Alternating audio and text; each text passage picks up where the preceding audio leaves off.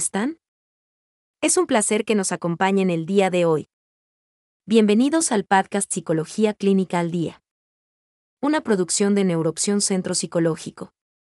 Un centro de psicoterapia especializado en terapia cognitivo-conductual ubicado en la Ciudad de México. El día de hoy exploraremos el tema. Las cuatro fases del ciclo del conflicto. Iniciemos por explicar. ¿Qué es el ciclo del conflicto?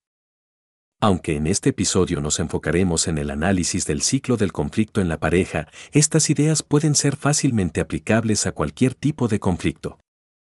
El ciclo del conflicto hace referencia a la dinámica que se presenta en cada uno de los conflictos que se experimentan en una relación.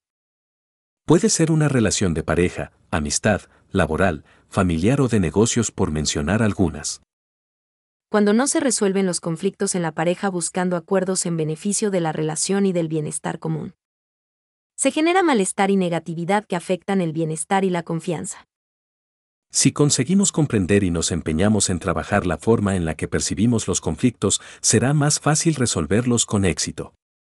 En este episodio veremos que el ciclo del conflicto en la pareja está determinado por cuatro fases principales, que explicaremos a detalle más adelante. De hecho, como hemos visto, este llamado ciclo del conflicto no solo es aplicable a las relaciones de pareja, veremos que su utilidad va más allá. La evidencia científica ha demostrado que las personas buscamos establecer y mantener relaciones significativas y duraderas a lo largo de nuestra vida. Lo anterior no significa que todas las personas nos relacionemos de forma significativa y duradera. Es común encontrar personas que se relacionan de forma conflictiva y ventajista, ocasionando en los otros y en sí mismas problemas de salud mental. Pero comencemos por establecer qué es un conflicto. Podemos definir el conflicto con base en las investigaciones de Eduardo Infante publicadas en 1998 que afirman. El conflicto es un proceso cognitivo emocional en el que dos individuos perciben metas incompatibles dentro de su relación de interdependencia y el deseo de resolver sus diferencias de poder. De esta definición podemos inferir que el conflicto se configura por una diferencia de intereses o creencias en los deseos de las personas y que posiblemente no puedan alcanzar simultáneamente. Es importante entender que los conflictos son inevitables cuando existe interacción entre dos o más personas. De hecho, los conflictos surgen desde un nivel interpersonal hasta niveles sociales internacionales. Con todo esto, buscamos ofrecer al oyente pautas que le permitan comprender que el conflicto no es en sí mismo bueno o malo, positivo o negativo, sino simplemente característico de las relaciones sociales. En otras palabras, la ilusión de experimentar una vida sin conflictos no es lógica y fácilmente se desintegra. Siguiendo este orden de ideas, sabemos que en el curso de cualquier relación, y mucho más en una relación de pareja se presentan inevitablemente desacuerdos o conflictos. Entre las causas más frecuentes de conflictos en las relaciones de pareja encontramos manejo del dinero, cuidado de los hijos, trabajo doméstico, ocio y tiempo libre, familia, sexualidad. Por mencionar algunas. Cuando estas experiencias se gestionan de forma positiva fomentan el desarrollo personal, fortalecen la relación y la satisfacción en la pareja. Desafortunadamente, las parejas muchas veces no cuentan con las habilidades y el conocimiento para poder gestionar los conflictos positivamente. Por ejemplo, cuando una persona mantiene una visión idealizada de las relaciones de pareja, dificulta en gran medida la resolución de conflictos y la toma de decisiones. También, sostener la creencia de que los conflictos en la pareja son negativos. Y tomarlos como una forma de medir el funcionamiento exitoso de la relación, suele interferir en su gestión exitosa y positiva. Resolver los conflictos es responsabilidad de cada integrante de la relación, tal como veremos más adelante. Las actitudes personales deben analizarse y transformarse si se desea mantener una relación significativa. Conozcamos las cuatro fases del ciclo del conflicto en la pareja. Los datos de estudios experimentales respecto al ciclo del conflicto en la pareja proponen cuatro fases principales por las que se desarrolla un conflicto, veámoslas. La fase 1 son las actitudes y creencias personales, el ciclo del conflicto en la pareja. Inicia por nuestras actitudes y creencias respecto al conflicto, es decir, la forma en la que percibimos los desacuerdos. Veamos, Richard Lapierre en 1934 propone una definición acerca de las actitudes. Las actitudes se adquieren en la experiencia social y proporcionan al organismo de cada individuo cierto grado de preparación. Para ajustarse de manera precisa a determinados tipos de situaciones sociales, en caso de que estas situaciones se presenten. Se cree que las actitudes tienen una influencia directa en la conducta o comportamiento de las personas. Pero esta influencia no se da de forma simple o definitiva. Por ejemplo, Bernard S. Mayer en su libro The Dynamics of Conflict Resolution afirma. Las actitudes hacia el conflicto son variables emocionales que describen la forma en que manejan los individuos los sentimientos que les provoca el conflicto. Por lo tanto, podemos decir que, en la medida en que las actitudes influyen en los comportamientos. Las actitudes hacia el conflicto influirán en los estilos con que los individuos afrontan o resuelven los conflictos. Visto de otra forma, las actitudes y creencias que tenemos para resolver los conflictos las aprendemos a lo largo de nuestra vida, por ejemplo. En el aprendizaje previo acerca de los conflictos. Infancia, familia, escuela. También en los modelos de conducta de los padres, maestros y amigos. Aprendizaje en medios de comunicación.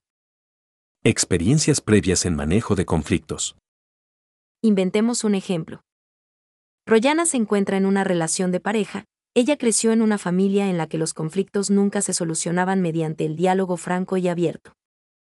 De hecho, cuando sus padres tenían diferencias utilizaban recursos pasivo-agresivos para gestionar el conflicto. Es decir, se dejaban de hablar y también se ignoraban por periodos prolongados de tiempo. Esta forma de afrontar los conflictos ocasionaba estrés y ansiedad en todos los miembros de la familia y obstaculizaba la solución del problema. De esta forma Royana aprendió en su familia que los conflictos son experiencias negativas. Fuente de tensión, estrés y que se solucionan ignorando a la persona durante un periodo prolongado de tiempo. Evidentemente Royana de forma automática o inconsciente utiliza este modelo de solución de problemas. Y considera que es la forma correcta de resolver diferencias. Entonces, podemos decir que, una actitud de rechazo o temor hacia el conflicto. Por ejemplo, sostener la creencia de que es indebido, malo o negativo tener conflictos. Influiría en esta fase inicial del conflicto llevando a la persona a evitarlo mientras sea posible. Veamos ahora la fase 2 del ciclo del conflicto, la cual se enfoca en el conflicto en sí mismo. Y nos dice que el conflicto ocurre cuando se presentan diferencias entre las personas. Puede ser con respecto a la distribución de recursos materiales, necesidades psicológicas o valores. Ante la presencia de conflictos las personas pueden actuar movidas por la incompatibilidad de metas o por una profunda desigualdad de intereses. Entonces, debemos desarrollar la imperiosa necesidad de convivir pacífica y constructivamente con los conflictos. Ya que como hemos visto estos son inseparables de las relaciones. También es nuestra responsabilidad buscar formas racionales para manejarlos. Que nos conduzcan a resolverlos y superarlos evitando resultados negativos o perjudiciales. El conflicto puede ser destructivo si no se resuelve o se resuelve por medio de estrategias negativas tales como la violencia.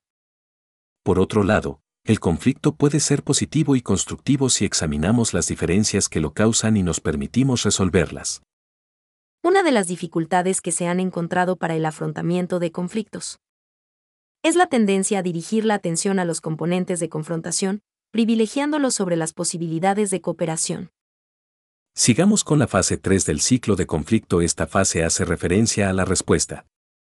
Podemos decir que, es en esta fase del ciclo del conflicto en la pareja en donde comienza la acción.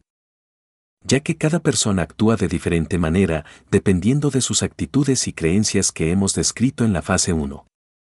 Es común que las personas reaccionemos de la misma forma ante cualquier tipo de conflicto, no solo en la relación de pareja. Por ejemplo, siguiendo el caso de Royana, ella está molesta porque su pareja no le ayuda a lavar los platos. Entonces decide responder ante el conflicto utilizando una estrategia pasivo-agresiva.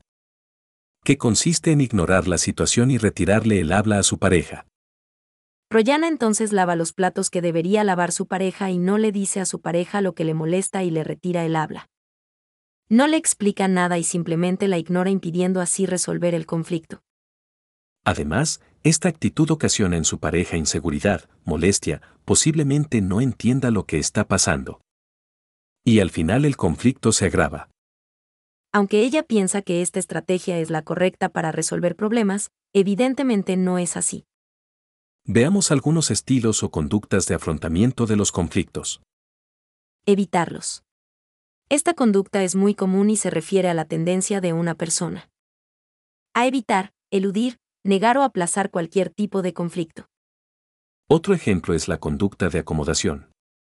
Esta conducta se refiere a cuando una persona se amolda o cede a las demandas del otro, pero acomodando o amoldando su punto de vista para que coincida con el que manifiesta el otro. También, conocemos la conducta de compromiso, que consiste en llegar a un acuerdo satisfactorio para ambas partes, en donde posiblemente ambas partes deben realizar algún tipo de concesión en beneficio de la resolución del conflicto. Pasemos ahora a la conducta de lucha directa. En esta conducta se discute ampliamente sobre el conflicto, sus causas, actitudes personales y, Generalmente los implicados buscan resolverlo privilegiando sus objetivos, deseos y expectativas ignorando las necesidades o el bienestar del otro. En sentido contrario está la conducta de lucha indirecta. Esta conducta consiste en poner trabas a los planes o deseos de la pareja, desviando la atención del asunto central que ocasiona el conflicto. Por último, veamos la conducta de entrampamiento que se refiere a cuando una persona dirige toda su atención a defender un punto de vista extremo. Y busca defenderlo a pesar de ser difícil de defender. Veamos la última fase del ciclo del conflicto, la fase 4. Esta fase hace referencia a el resultado. En este caso sabemos que, la misma respuesta, actitud o estrategia nos lleva sin lugar a duda a obtener el mismo resultado. El resultado de un conflicto como hemos visto puede ser positivo o negativo. Siguiendo con el caso de Royana debido a la forma en la que responde al conflicto, solamente logra agravarlo. Incrementar su nivel de frustración, estrés, ansiedad y provocar sentimientos negativos en la otra persona. Que posiblemente no sabe lo que le ocurre a Royana. Esta forma de actuar provoca que el ciclo del conflicto en la pareja se empeore. Reforzando el sistema de creencias de Royana, es decir, la forma en cómo afronta los problemas. De hecho, perpetuando el mismo patrón de conducta o respuesta ante la presencia de algún conflicto. Veamos ahora cómo mejorar la resolución de conflictos en la pareja. Mejorar la forma en que se resuelven los conflictos en la pareja no es un proceso fácil. Se necesita determinación, disciplina y compromiso con el bienestar de la relación. Este proceso inicia en forma personal, cada una de las partes debe asumir su responsabilidad en la gestión de los conflictos tal como hemos visto en el ciclo del conflicto. La primera tarea que debemos desarrollar para mejorar en la resolución de conflictos es tomar conciencia de nosotros mismos. Lo primero que debemos hacer es analizar la forma en cómo respondemos ante un conflicto. ¿Qué sentimientos nos ocasiona, la forma en la que los percibimos y nuestras creencias al respecto? Enseguida debemos mantener buena disposición para experimentar nuevas formas de afrontar los conflictos transformar nuestras creencias negativas y estar abiertos a la crítica constructiva. Desarrollar nuevas habilidades que nos permitan realizar un afrontamiento de los conflictos de forma positiva. Generando propuestas, siendo empáticos y buscando siempre el bienestar mutuo. Para finalizar este tema hagamos un breve resumen. Para gestionar un conflicto de forma exitosa siguiendo el modelo del ciclo del conflicto. Es necesario que cada persona evalúe sus creencias previas acerca del significado y la forma en cómo suele reaccionar ante la situación conflictiva. De hecho, las experiencias previas de cada persona en situaciones en las que se experimentan desacuerdos pueden hacer que se prolongue el llamado ciclo del conflicto en la pareja de forma positiva o negativa. Diversos estudios han demostrado que las personas que cuentan con una pareja de apoyo, empatía, respeto, afecto y cariño superan con mayor facilidad eventos estresantes. Las cuatro fases del ciclo del conflicto en la pareja nos pueden servir como una guía para evaluar y reconocer nuestra forma de solucionar problemas. La idea principal del ciclo del conflicto en la pareja es invitarnos a reflexionar acerca de nuestras actitudes y creencias utilizadas en para encontrar soluciones. Una forma válida de mejorar en pareja es definitivamente iniciar terapia de pareja. La terapia de pareja es una excelente oportunidad para aprender a gestionar conflictos de forma adecuada y mejorar las relaciones. Otra opción válida es acudir a psicoterapia de forma individual. Los resultados individuales pueden influir positivamente en la relación de pareja. ¿Tú qué piensas acerca de los conflictos con tu pareja? ¿Ves los conflictos en la pareja como una oportunidad de comprender y apoyar a tu pareja o como una carga difícil de resolver? ¿Cómo se resolvían los conflictos en tu familia? Pues bien, hasta aquí dejaremos este tema. Esperamos que este contenido sirva de ayuda y orientación. Recuerden amigos que los trastornos psicológicos deben atenderse de forma profesional. Es importante buscar ayuda ya que de no hacerlo corremos el riesgo de que los síntomas incrementen. Así es, y no debemos olvidar que muchos trastornos pueden llegar a ser incapacitantes. Los invitamos como siempre a acompañarnos en nuestro siguiente episodio. El podcast Psicología Clínica al Día es una producción de Neuroopción Centro Psicológico. Visita nuestra página web, neuroopción.com. Ya nos sigues en Facebook, búscanos como Neuroopción. Suscríbete a nuestro podcast. Recuerden que sin salud mental no hay salud.